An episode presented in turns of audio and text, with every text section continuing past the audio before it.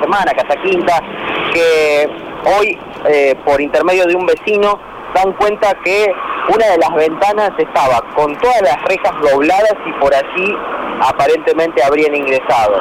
Eh, se percataron de esto, dieron aviso a los dueños, que por supuesto, como decían, no estaban viviendo allí, este, lo utilizan los fines de semana, eh, llegaron al lugar y dieron cuenta que estaba todo dado vuelta, revoltijado, tuvieron todo el tiempo del mundo como para poder llevarse lo que querían en esta madrugada y obviamente dieron aviso a la policía. Es la segunda vez que intentan, la primera no tuvieron suerte, la segunda sí lo pudieron hacer llevándose muchos elementos de esta casa. Vamos a escuchar la palabra de Juan Ignacio, que es el dueño de este domicilio, que nos contaba lo siguiente. Escuchamos. Buenas tardes, ¿qué tal? Eh, sí, como bien decías vos recién, eh, esta mañana tuvimos la desagradable noticia de, levantarnos a las 6 de la mañana con un llamado de un vecino que, que salía para trabajar, se solidarizó con nosotros porque tiene nuestro teléfono y nos llamó por teléfono para para avisarnos que encontró, que se veía desde la calle una reja rota, una, una ventana, que da al frente, o sea, da al frente de la calle, o sea, que es visible para cualquiera que pase. Y, bueno, cuando llegamos hasta acá, a las tipo 8 de la mañana, que antes dejamos a nuestro hijo en el jardín, como para que tenemos un chico pequeño, no queríamos que, que viera que viera los posibles destrozos, porque no sabíamos bien con quién íbamos a encontrar, y bueno, eh, llegamos acá a nuestra quinta y sí, encontramos que se llevaron todo lo que pudieron cargar, evidentemente que no, no lo hicieron, no eran personas que estuvieran a pie o, una motito, porque llevaron microondas, televisor, la bomba de la pileta, la bomba de riego, eh, garrafa, eh, y después todo el electrodoméstico chiquito, o sea, pava eléctrica, tostadora, lo que encontraron, lo que encontraron, unos, algunos cuchillos que encontraron, eh, no sé, una, una parrilla chiquita encontraron que se llevaron. O sea que evidentemente han venido con algún algún vehículo, no sé, una camioneta, un, auto. Eh, estaba movida la cocina, o sea que bueno, evidentemente que eso no les entraba, les pesaba mucho para llevársela, gracias a Dios.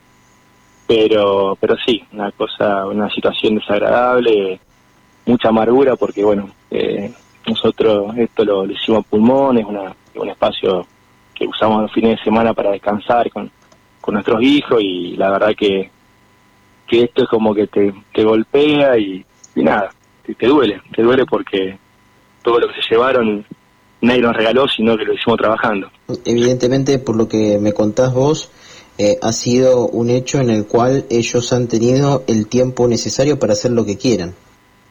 Sí, sí, sí, evidentemente. O sea, hoy a la mañana vino la, policía, hicimos la denuncia y yo se lo marqué también a ellos. Le digo, o sea, esto no, no es aislado, no es al azar porque son, son personas que ya han robado seguramente en el barrio, el barrio ha sufrido en los últimos tiempos varios robos, sobre todo robos de, bombas, bueno, una vecina acá a menos de 100 metros que le también le rompieron las ventanas y entraron a robar lo que encuentran, roban garrafas, roban lo que, lo que pueden lo que pueden alzar.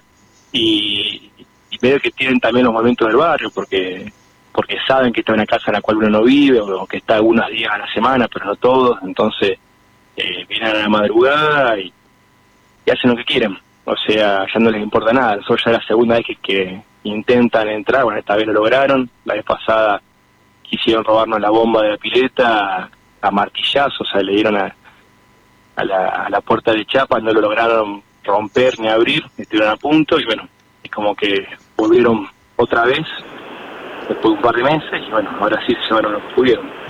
Ahí lo escuchábamos a Juan Ignacio, bueno, contándonos de este hecho que le tocó pasar en la jornada de, hoy, o sea, se enteraron hoy por la mañana, pero evidentemente fue por la madrugada, en donde, bueno, evidentemente les desvalijaron su casa ubicada en calle Ricardo Suipisiche al 5500, esto es a la altura del kilómetro 10,5 de la ruta provincial 1 en el límite entre Rincón y Arroyo Leche. Muy bien, muy bien, Mauro. Bueno, gracias, eh, gracias por esta info. En un rato vamos a volver contigo en la calurosa ciudad de Santa Fe. Dale, abrazo, hasta luego. Hasta luego. Allí Mauro González, eh, contándonos otro de estos hechos que, te encontrás a diario en la ciudad.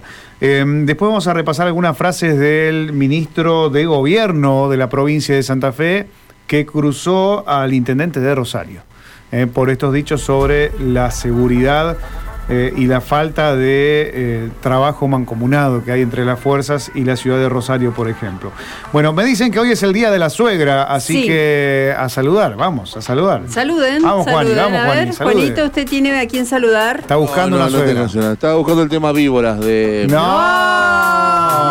ya empezá. Algunos se. Mira. ¿Tuviste alguna suegra brava, así, brava, brava? Sí. Sí. Sí, sí, ¿Qué, cosas hacía? Eh, yo le decía a la Piru. Año, bueno, miré así, Gabriela. Año 95, 96. 97, 98. Mire, si no- Me miraba así Dos. como diciendo, ojo con lo que vas a decir, Sí, porque ojo. era, era- yo era un teenager.